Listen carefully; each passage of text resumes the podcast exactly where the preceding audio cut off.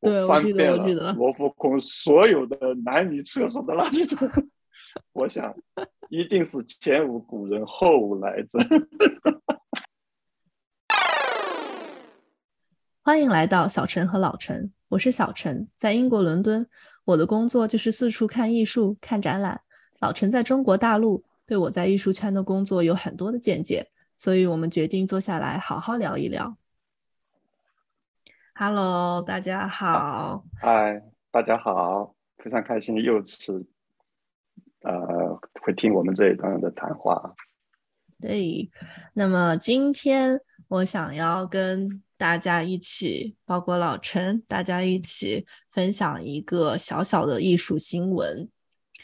这个嗯，总共有两个事件。第一个事件呢，其实发生了有一段时间了，大概嗯是五月底的时候。就前阵子呢，大家应该其实，在新闻上都有看到，就是巴黎罗浮宫的美人儿蒙娜蒙娜丽莎，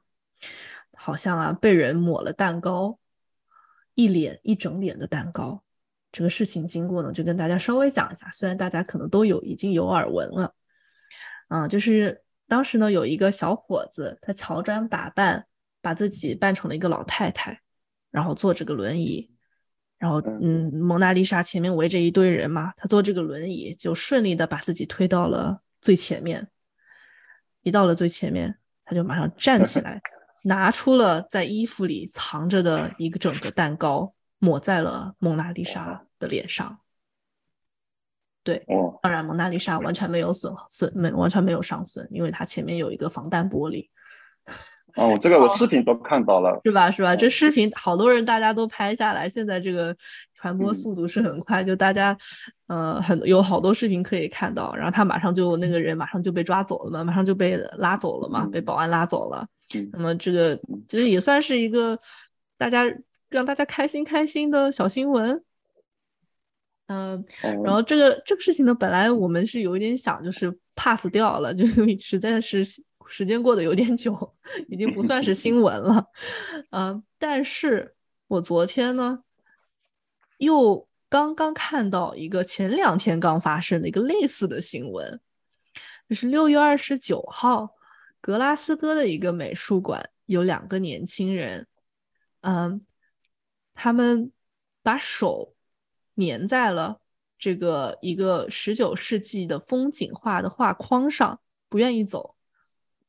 然后第二第二天紧接着六月三十号，在伦敦考陶尔的美术馆有一幅呃梵高画的一幅风景画，很美丽的南法风景。又有两个年轻人把手用胶水粘粘在那个他的画框上，不愿意走。我为什么说这两个新闻这几个新闻有点类似呢？首先，当然就是年轻人在不知道为什么对对画有意见，反正对美术馆的画有意见。想拿它干不是仅不仅仅是，嗯，不仅仅是对美术馆画有意见，因为我知道前阵子伦敦好好几次这些环保组织发生了把自己的手粘在高速公路上阻断交通嘛，啊，对对对，经常发生了好几起嘛。对，所以我就想说，他们为什么对这些东西有意见呢？因为他们的目标目的其实是他们是呃都是环保组织嘛，他们是想要宣传这个环境保护，然后热爱地球，希望大家可以更加注重这个问题，会通过这么一个方式来等于说宣传他们的理念吧，应该算是。我想问你插一句啊，我想问一下，我最关心的这两幅画有没有被破坏掉呀？哦，对，之前的蒙娜丽莎它是没有被破坏嘛，毕竟人家这个那个我知道了，这个保护的可好了，呃，但是后面的两个两个花，它也其实完全没有被破坏，因为他们其实都只是手粘在那个巨大的那些以前的画都有一个大大的金画框嘛，就只是粘在画框上，然后嗯，就是他们拍的照片也挺可爱的，就是中间一个画，旁边两个年轻人手粘在上面。应该让他们一直站那儿，多站点，挺好的，帮着 帮会画看着是吧？对啊，也是挺好。嗯，对。那他其实他们俩性问还是算理性了，就是没有破坏画本身。对，当然是是这样的。就是其实对于嗯后面后面的两个两个事件，就是我想跟大家再介绍一下这个背景哈。后面的两个事件，呃，两个年就是这个胶水年画框事件，他们呃其实都是有一个叫做 Just Stop Oil 的组织呃发起的。这个组织他们呃就是希望可以减少石油呃石石石用用用采用石油，然后希望用更更多更好更新更绿的能源嘛。嗯，我自己当然对这两个新闻。嗯，我有一些个人的想法，然后我也希望就是可以通过这两个事件，就是希望跟大家就是分享一下，可讨论一下，带出一些有趣的话题。那么首先呢，我先先跟大家分享一下，就是网上的一些声音，就是呃评论这次关关于这这几个事件，就是大家是有一些什么样的想法哈？嗯，那么首先就是大家肯定都非常。非常注重于环保这个这个主题这个议题，大家也都想保护地球呀。对呀，这个也是我们每地球是我们每个人的嘛。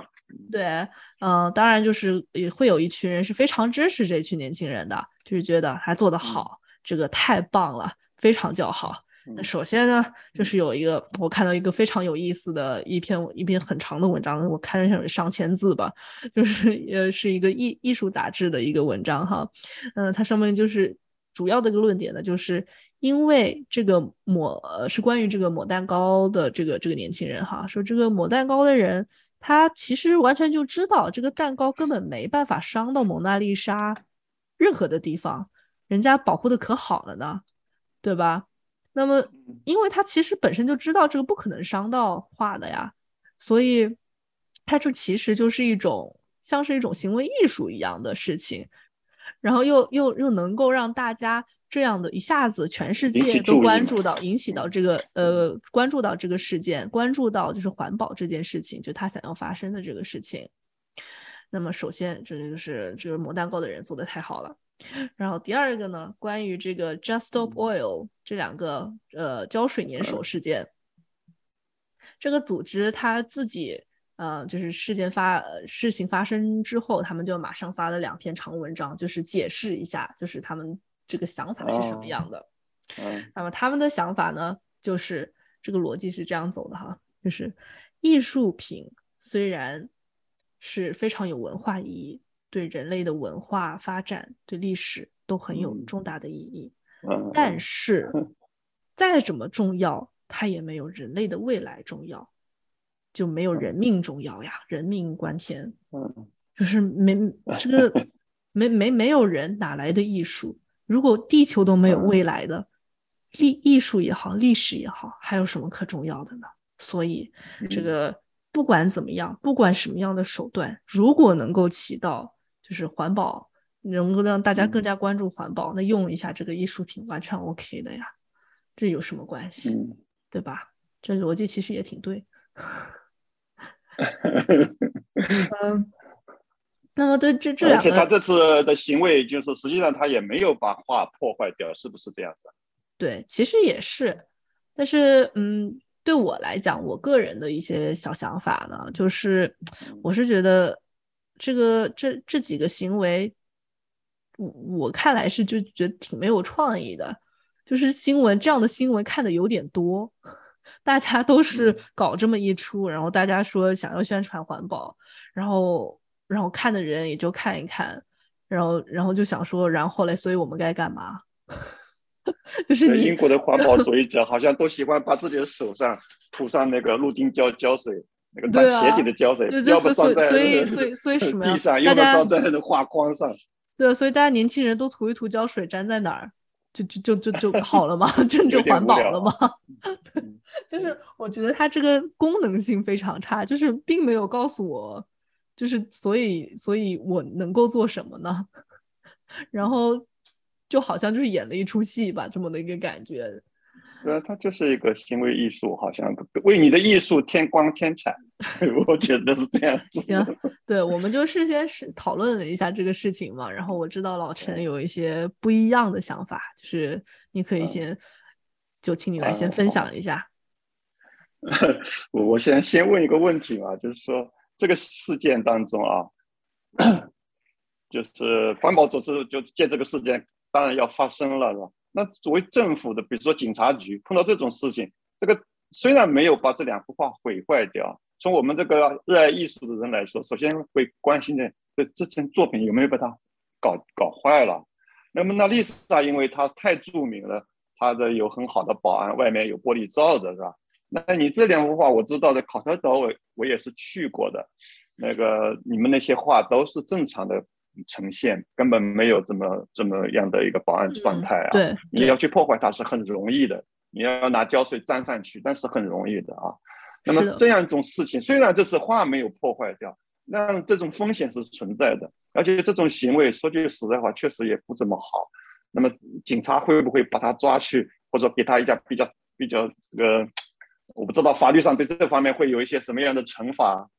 嗯，其实应该就是。可能就是被抓进去，就看守所关了一下吧，应该没有太严重的惩罚了。但是就，但是我看到他那个 Just Stop Oil 的那个，就是那个环保组织的那个网站上，他有一些就是参加这些活动的这些年抗议者、抗议的年轻人，他自己写的一些东西，然后就会写说。呃，你看我作为一个艺术学生，不好好画画，我反而就是每天都搞这种抗议活动，每天都经常被抓进去看守所关啊，什么什么什么的。然后就说我何苦呢？然后其实我看了，我也想说你何苦呢？你画画去不好，不挺好的？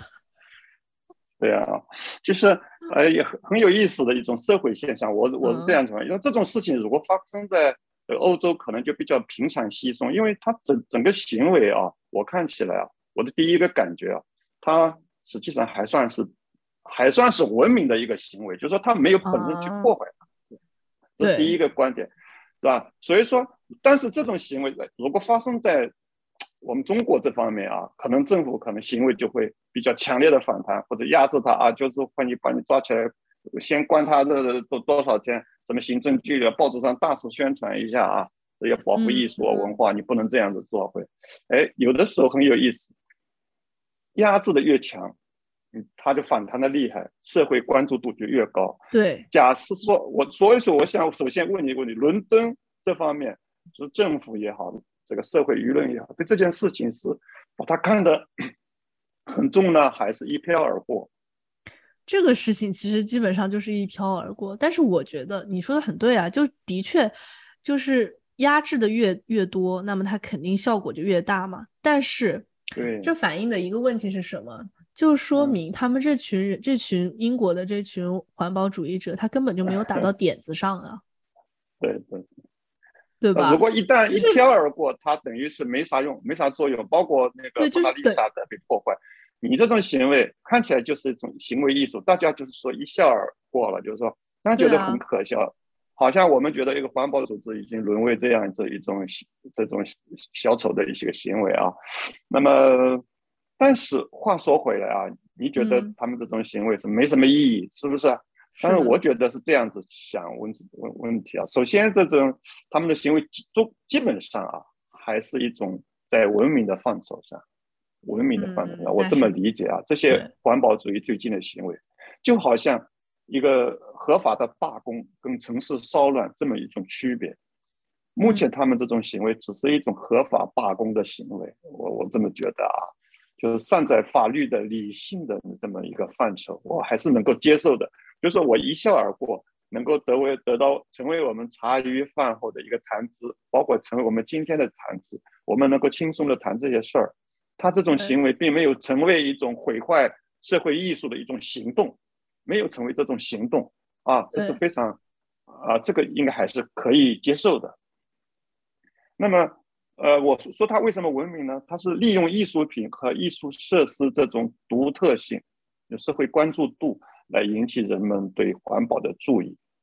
是吧？这个初衷想法啊，我我个人觉得还是可以接受的，我可以接受的，是吧？因为。呃，从某种行动，这种文明行动，甚至还，甚至是提高了博物馆和艺术品的存在感，是不是这样子？比如说，你考陶的这个美术馆啊，在伦敦那么多的美术馆里边，考陶的非常是一个有名的一个艺术研究机构，他的美术馆也不错。但对于我们外人来说，像我们更多的在中国的或者其他国家的一些艺术爱好者，可能对你这个考陶的美术馆不是很知道啊。比如考考到的，包括我啊，考到的里，哎，竟然有那么好的一个梵高的这种南法的风景画啊！我上次我去，其实我去了几次了，也没有注意到，我就注意到那好像那个耳朵被割断的画，是不是在在你们那边？对对对，那个是比较有名的一个，就是他那个割掉耳朵的自画像。那是最有名的。对啊，我知道。那那这幅画在你那边，就是，哎，他这种行为实际上从某种情况下啊，还提高了你的这个艺术馆、美术馆的这种存在感啊。这是我的一个行为，就是文明行为。不知道你你同意不同意？我这我非常同意，其实你这一点。但是正是因为我同意这一点，我我我可以我可以我有这里有两点想说的哈。嗯，首先，的确，他这个行为，他呃，能呃能够反而让这个画本身、艺术品本身，或者博物甚至博物馆机构本身变得更加 更加有名，更加让大家关注。那其实这不就是一个嗯，他这个行动的失败了吗？大家关注的。对于艺术品的破坏这件事情，它其实有一个很长的历史，嗯，就是在西方艺术西方艺术史当中有一个非常有名的一个概念，呃，也不一定算是一个概念，应该算是一个历史历史性概念，嗯，叫做 iconoclasm，就是嗯，偶像的破坏。这个中文翻译非常的拗口哈，但是 i 呃，因为它这个 icon 这个词在宗教意义上，呃，就是是是一种图像。对吧？图像也既可以是图像，也可以是塑像，就是像佛佛教的那些塑像也是 icon，然后呃，基督像这些所有的图像都可以叫做 icon，就所有的任何任何眼睛看到的，大家手创造出来的这些呃宗教形象，宗呃不一定也不一定是宗教的吧？其实任何艺术品，任何这种呃视觉性的艺术品，它都是一种 icon。然后，iconoclasm 这个这个这个偶像破坏这个概念呢，其实就是呃，比如说在呃西西方的历史当中最有名的，可能就是基督教的宗教改革。就当时，嗯，从天主教变到新教的这个过程当中，有这个这个改革当中，新教路德新教的时候，对路德新教，德国路德新教的，对对对，他们就是对宗教化的运用就有不不一样的意见，所以他们呃，就有一段时间就有很就包括在英国，就很多的所有的教堂，所有的宗教化的都被摧毁了，很多的壁画都在那个时代是全部都被摧毁了的。其实我们现在根本就不知道英国以前有什么样的宗教壁画，完全是未。是的，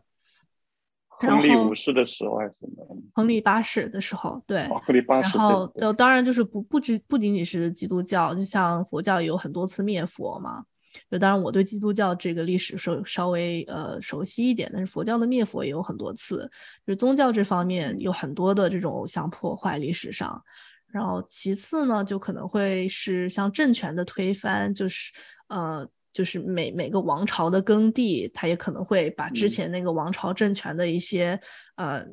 别人别人国王的这些雕像嘛，肯定得先摧毁嘛。对对对 对，这个这个对吧？就是雕像是等于说是你的王权的一个象征，就把这个象征给摧毁。就这一类的呃这种对艺术品的破坏，它其实在历史上有很悠久的历史，在各个人类文明、各个国家，对啊都有这样的事情。发生是的，然后我觉得就是对这个历史概念非常有意思的一个地方啊，就是每当呃某一件艺术品被要被摧毁，说或者是大家正在讨论要不要摧毁这个东西的时候，嗯嗯，这个艺术品本身它就突然有了生命。对啊，说呢，就是反对，其实很有意思的就是，呃，十七世纪的时候哈。其实有呃有一些雕塑品，就是大家会说啊，应该要把这些这些呃圣圣人的塑像都要把它拿掉。这样一一旦大家开始讨论这个事情的时候，呃，十七世甚至是在十七世纪哈，会有那种小小的报纸啊，就最报纸最原始版本的报纸，以前的报纸他们就会画一些画一些图像，然后就是呃是那些一些版。木刻版画，然后上面就会对。对，上面就是画，就会把这些塑像都拟人化，就塑像开始会说话，会恳求大家说不要把我不要把我 毁掉啊，我好痛苦啊，就是。我这么漂亮，你干嘛要把我毁掉之类的这样子，就所有的这种呃静态的物品都会都会拟人化，都会开始说话恳求，反正反而反而会复活的那种感觉，对，反而会赋予它一种生命，然后比较近代的就比如说像。嗯，其实非常有名的就是一个双子塔，嗯，美国的双子塔。它九幺幺事件过后，双子塔的意义就是这个，这大家都应该都明白，这个它的原来是一种财富上的意义，现在变成一种。它本来只是可能是个两个很高的塔，那现在这个它的这个意义的重大，这个沉沉淀的这个这个历史的这个沉淀感，文明跟野蛮的一种比较，完全赋予一种艺术的想象力了。对，它是完全不一样的意义，它是个重，非常的重大的意义了。嗯，对，那那么你你印象比较深刻的会，你你有什么印象比较深刻的像这样的？嗯，我我，对啊，我觉得刚才就讲到文明远与野蛮的问题，你知道吧？就是你这这次出现的这个三件事情啊，从本质上来说啊，他们就是借助艺术品。来渲染他的环保思想，那从某种角度上，我还是可以接受。我觉得还算是一种文明的行为，就像这个合合法罢罢工跟城市骚乱这么一个有个本质的区别。实际上，历史上啊，那种非文明的毁灭性的行动就太多了，啊，太多了。对，那就是说，有一种是这个来来自于市城市地下阶层的那种毁灭啊，城市骚乱这种毁灭，还有一种。本身就是，呃，统治者的行为是吧？政府的行为，像这个唐代的武宗灭佛，那个时候就是他可能就就觉得这个佛教发展过于强大，就对佛教的寺院就大量的毁灭，把很多的艺术品啊大量的毁灭啊。那这个，呃。五唐代武宗的灭佛，实际上把我们魏晋时代的啊，来自于从汉魏魏晋时代从西方那个印度啊西域传进来的佛教的非常精美的艺术品，这些佛教艺术品全给它砸回来了。所以上次我去去前年吧，我去了山东青州那个隆兴寺，看到他们那在被毁的那个佛教，那微笑的菩萨非常的美妙美妙。但是我们现在看到的大多数都是残片，然后有些重新接回来的啊，其实是这样，也非常的美丽。但是很有意思啊，我们青州发现了这么一些作品以后，我们就觉得哦，原来佛教是这么美，是因为被从某种角度上说啊，嗯，因为它被毁过了一次，我们就对它特别的关注，发现它残缺之美在呃里边有这么一种美的感觉在里边，是吧？那这是一种情况。还有一种情况，我是亲我们亲身经历过的，就是文革当中的破四旧。嗯，啊，那六六年是破四旧，那时候我才小学四年级呢。我们家隔壁的那些大的院子户，我进去了啊，那红兵跑去把他们所有的损毁，片子、枝子都扯坏掉啊，都把它撕掉，地上踩的全部都是那些很小的、很小的那些小家具啊，那些雕塑品，小的就是以前。呃，大户人家里边那些那些非常好的，可能我们现在不知道，也许都是些明清的瓷器啊之类的东西，都遍地都是摔的。啊，你像这这些这么野蛮的行为，他要也是要宣传他的一种理念，明白吧？是吧？对，就是说他实际上也是宣传他的理念，比如说他要宣传要达到传统的封建主义，要建立一个新的一个世界，是这样子。但是。你要建立一个新新的世界，为什么要跟我们过去的文化、传统文化去过不去呢？其实那些传统文化它本身并没有说我是一个旧的东西啊，它永远会焕发一些新东西的，是不是？嗯，那这种野蛮行为才是真的，是是让人家非常呃愤恨的，所以我们一直到现在还是耿耿于怀的啊。嗯，还有一个，你看，这最就是从很近的来说，你应该知道的，阿富汗的塔利班时期把巴米扬大佛给它炸掉。巴米扬大佛是存在了那么几千年，这么伟大的艺术，他竟然用炮把它轰掉。对吧？对我们最近的最最近的事情发生的就是说俄罗斯对乌克兰的战争，对城市的那个毁灭。那乌克兰的城市在东部一些城市，其实是些非常呃非常非常美丽的，他们有着很浓厚传统历史的这些斯拉夫文化在里边的，沉淀了很多的东正教文化在里边儿。那些城市，它这城市文明啊，它是城市的文明是有街道、有教堂、有艺术作品、有那些嗯美丽的风景，是一个整体的做呈现。在我觉得是不可饶恕的。在二十一世纪这么一个情况之下，还会存在这种完全非文明的这种毁灭性的行为，是吧？是现在什么时代？不可思，难道不是坐下来可以讨论的时代吗？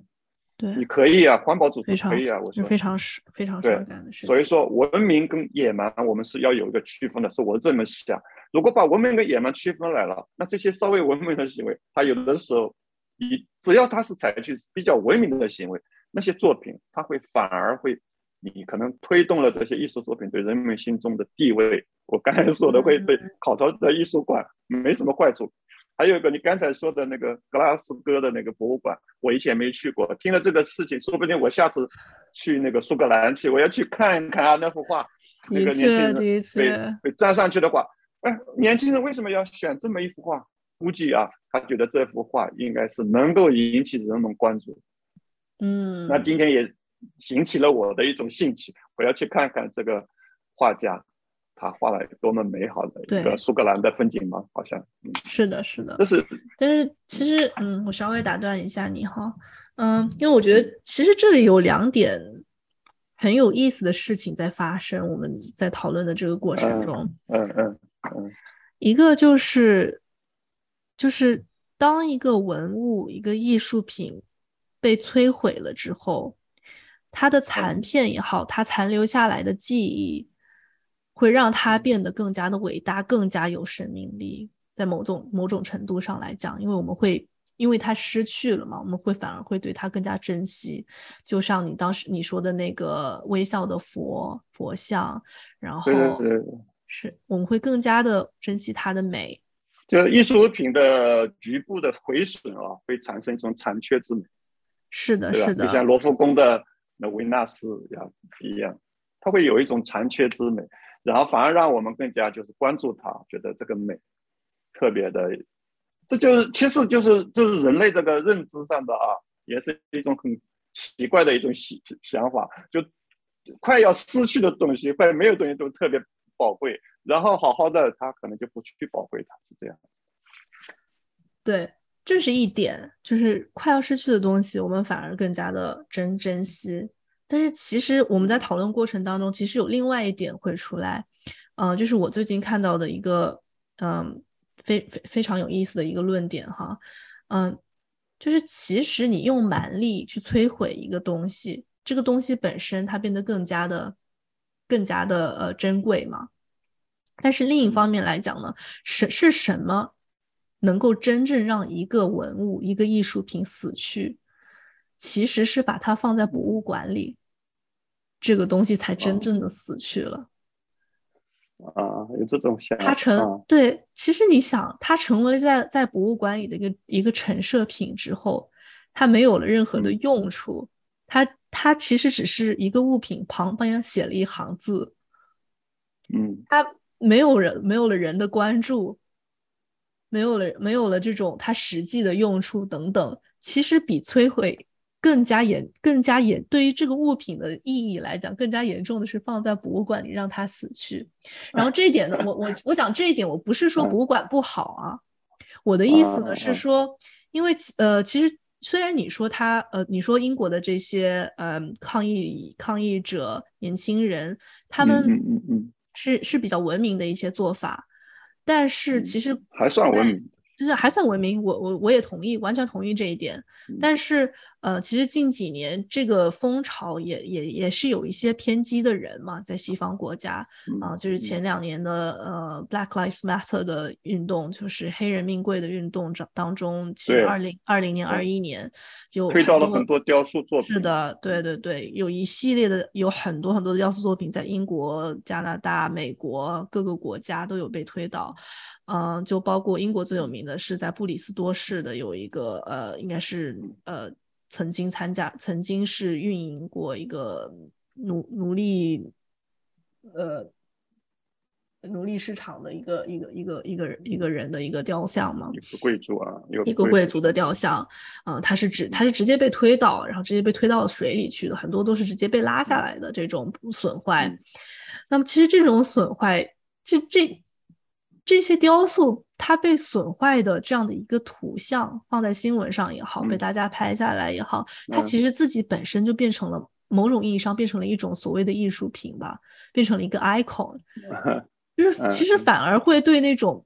可能真的有种族歧视的人看到这种图像，反而是真的会想要跟你作对的，就是反而激起了他们心中的那种愤怒。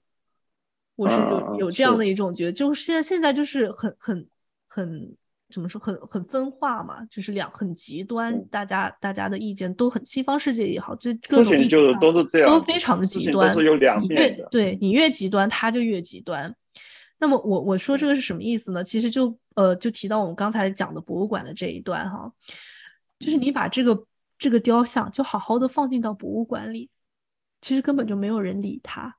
大家都不知道那是谁，我真的都不知道那是谁。就在你在你提在你做出这么一系列过程之前，我根本就不知道这雕像，没有人在崇拜这个雕像呀，根本就没有人在理他，他只不过是一个人像放在路边，或者你真的不喜欢他的话，我们就把它放到博物馆里，就更加没有人在看。其实这就是雕像先该放在他自己本身应该存在的地方，比如说。就是我觉得，就是对这种二战的二二战首相那个丘吉尔的雕像，他就放在离威斯敏斯那个广场很啊那个广场那边。那我们在那边现场感很强，就是他在二战的作用。如果把那个呃上次那个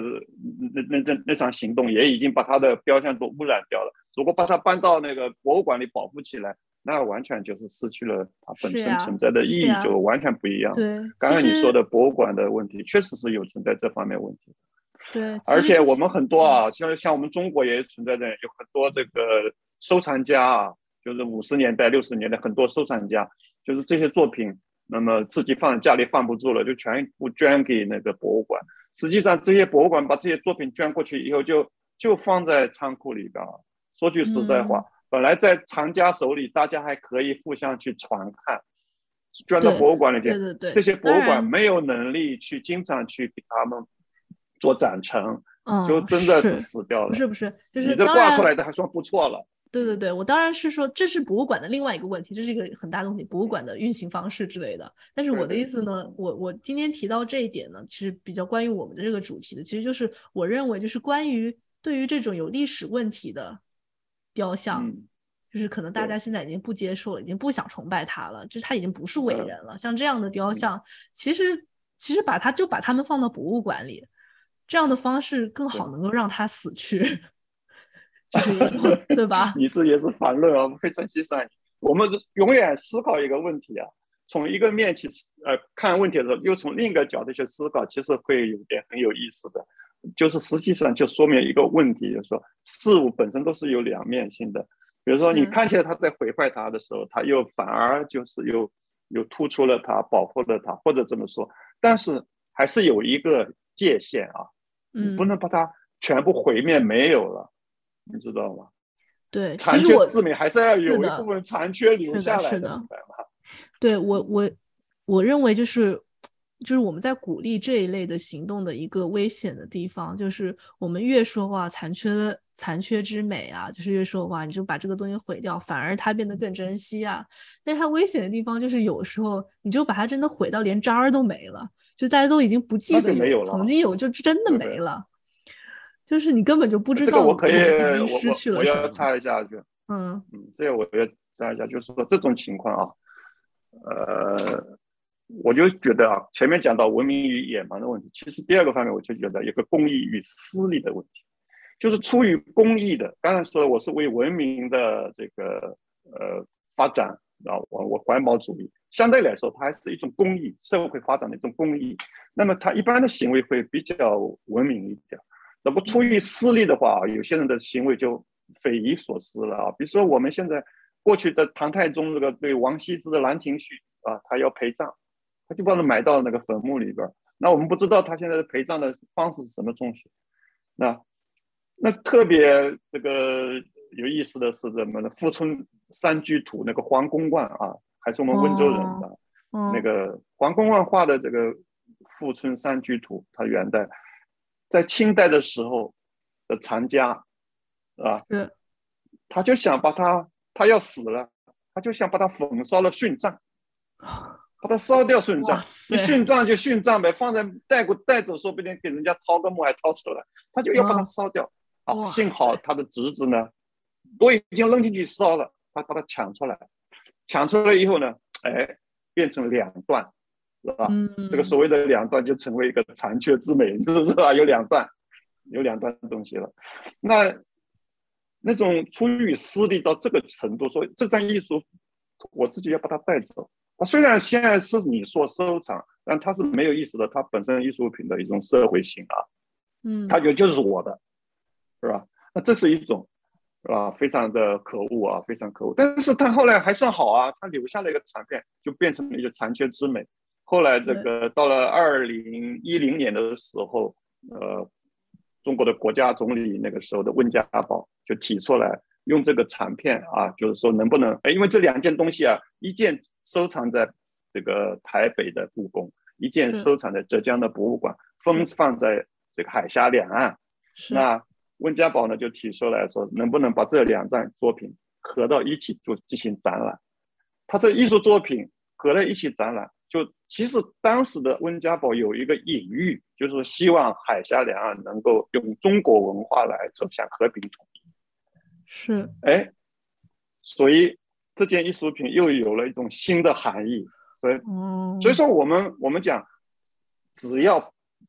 一个行为啊，它在一定的合理范围内，我们还是能够接受的。但是你把它毁了没了，就就没了。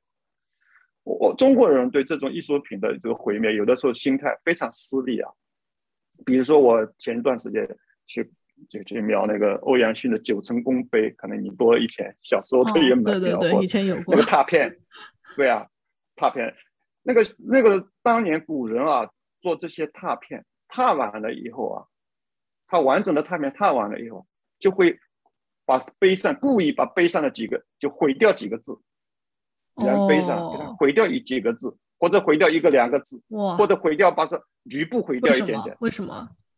一，他来说说，哎，你看我现在手上的拓片，比如说，比如说其中某某一个字，一个水字，啊，李全公嘛，对吧？其中有一个水字，那个水字啊是完整的，我这个水字在这个地方是完整的，我这个拓片里边，嗯，那你现在再去拓的话，它水已经不完整的缺了一片了。你看，我这是拓片是唯一性，对不对？他为了保证它拓片的唯一，所以我们描的这些都怎么都这么残缺不全的，是不是？对，残缺不全就是历来有人。这些人就是你踏一张，他踏一张，这些好的人就踏完了，我自己看看 OK 了。有些人他就会把踏完了，把那一张，把踏把杯给你敲掉一点点，他每次敲掉一点点。哇！你想想，他那些字本身摆在那，他应该是不会回损的，其实都是人为的，哎，是不是？你说你说的这个故事，就让我想到我这个就是古今至，就是什么古今中外，大家人类人性都一样。就是最近是不是啊？是啊，欧洲也是这样吗？欧洲也有发生，而且非常最近的事情，呃，不是真的发生了，就是一个想法，一个一个想法。哦，嗯，想法还好。对，就是最近很很火的一个事情，就是那个数字艺术嘛，就是大家都在卖的那个加密加密货币，然后大家会改，呃，就是有这个数字艺术，然后就有做成那个 NFT，这最近都很火的在讲。对，那么前阵子呢，伦敦就有一个画廊啊，就专门开了一个开了一个展，这个展就是专门是展出呃，他从他跟意大利的各大博物馆合作，然后就找了很多那种卡拉瓦乔啊、什么达芬奇啊、蒙德里安啊这些就大名作，然后他们，但是他们不是卖真正的画，他们是卖他的呃数字版本，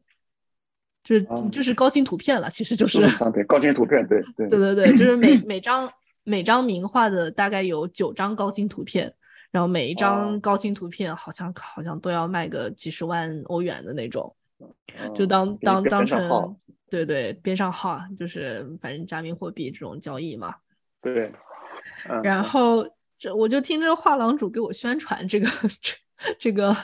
这个这个这个这个高清图片怎么好怎么值，这个投资怎么值？他说：“你想啊，以后啊，要是要是这个画有点什么事儿。”损伤了、销毁了，或者是丢失了，你这个高清图片就是世界唯一呀！你就是这个画的真正拥有者，拥有者啊！我听了，我就是惊了。我想说，就是刚才我 说的那个踏片，刚才你说的这个踏片道理啊，一样的想法一样，一样道理。但是真正实施，他没有把，但是他虽然是这样子，他就踏了这九张以后。做拷贝以后啊，他并没有损坏那个原来的。哦，那是没有。我们中国人那些拓片踏了以后，还要把原来的碑要给它损掉一点，这个太可恶了，你知道？哎，那这个现在以前还是还是我们还是有一点进步嘛，文明还是有一点进步。啊，对，文明在发展，在进步。对，但是还是。所以我觉得艺术品被关注并不是一件坏事啊，当然就是刚才你说的博物馆里边，艺术品进了博物馆，好像有一种被封闭的那种感觉，但。艺术品集中在博物馆，也方便我们去参观看嘛，对不对？这个也是一个好的事情。对啊，那这个肯定是一个任何事情都有两面性啊，这个是这样。这个这个这个问，然后我想这个主题也很大，我们可以下一次再聊。就反正博物馆的问题。对，我不是。对，嗯嗯，我我就想，我我就既然这个对话里边，我就穿插一点，说点小小小故事嘛，你知道吗？好不好？让大家娱乐一下嘛。就是说，蒙蒙娜丽莎这张画啊，我就当然也参观过好多次啊。非常搞笑的一次是二零零七年的时候，就是我不是站在蒙娜丽莎这张画的去看，那个时候那天我们一起前面有很聚聚了很啊聚聚了非常多的人。你看我我现在理解他为什么要装扮成就是一个一个年轻人装扮成一个妇女坐在一个轮椅上。他只有这样一种方法，才能最近的距离靠近这个蒙娜丽莎这张画。对，正常的情况，人人山人海，对，我们只会站在很晚，很难挤到前面去的嘛，对吧？那次呢，我就看这个蒙娜丽莎的时候呢，我就站的比较后面，在人群当中。然后呢，我这个右斜挎着一个包，一个电那个一个那个摄影包，我的手包呃那个钱包呢就放在那个那个包里边。结果我全程贯注看这个蒙娜丽莎，艺术品的力量，艺术品的力量，就是让我全程贯注去看那个蒙娜丽莎的时候，我这个包被人家打开了，里边的钱包被偷走了，然后我忽然发现我的钱包丢走了，我完蛋了，我里边除了钱还有证件，我的身份证件都在里边。我记得，我记得啊，这个大事件。大事件啊，那会儿很完蛋了，是吧？然后我们就去了警察局，是吧？警察局说，你知道，凡是在罗浮宫里边做这件事情，都是些什么十八岁以下的小那个那个年轻人啊，可能就三四十三四岁到十八岁，因为罗浮宫对十八四岁的法国青年是免费开放的，不用任何钱，嗯，是吧？他们随意进去，那。警察即使把这个十八岁以下的这个小偷啊抓住了，也拿他没办法，也拿他没办法。实际上，我只是做了一个登记，将来呢去，呃，就是证明我这个身份证丢了啊，我就能够把它去去领领回来而已。然后后来呢，警察又告诉我说，这个小偷啊，他只会偷钱，他不会把你那个证件拿走。然后呢，他说你可能啊，他会把你这些钱包扔在哪一个厕所的这个垃圾桶里边。你们可以去找一找，嗯，然后我就跟我们一个朋友，你应该都记得，对，我记得，我记得。罗浮宫所有的男女厕所的垃圾桶，我想一定是前无古人后无来者。我这个行为，所以说艺术品啊，艺术品的魔力啊，啊，它的魔力，我随便做这么一件事情，很搞笑的，但是没有找到，